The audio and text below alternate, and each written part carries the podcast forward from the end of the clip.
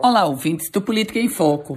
Entre os dois principais candidatos à presidência da República, comportamentos diferentes em relação ao pleito do Rio Grande do Norte. Eu vou explicar.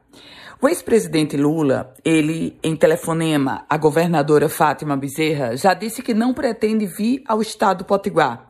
Palavras dele.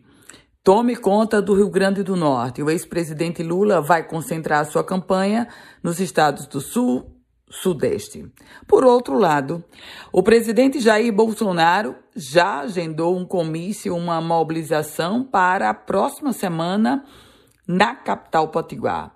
Essa agenda foi divulgada pelo candidato a senador do partido dele, Rogério Marinho, e Bolsonaro vai estar em Natal no dia 14, portanto, na próxima quarta-feira.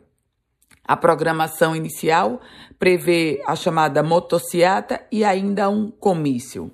O presidente Jair Bolsonaro, enquanto agenda administrativa, no período de oito meses, ele esteve seis vezes em solo potiguar. Agora, é a primeira vez que ele vem na condição de candidato à reeleição pelo Partido Liberal.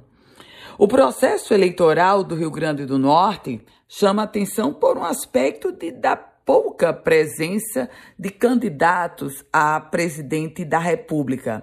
Afora Jair Bolsonaro, quem esteve também bem recentemente, foi a candidata Vera, do PSTU. Fora esses, nenhum outro nesse processo eleitoral de 2022.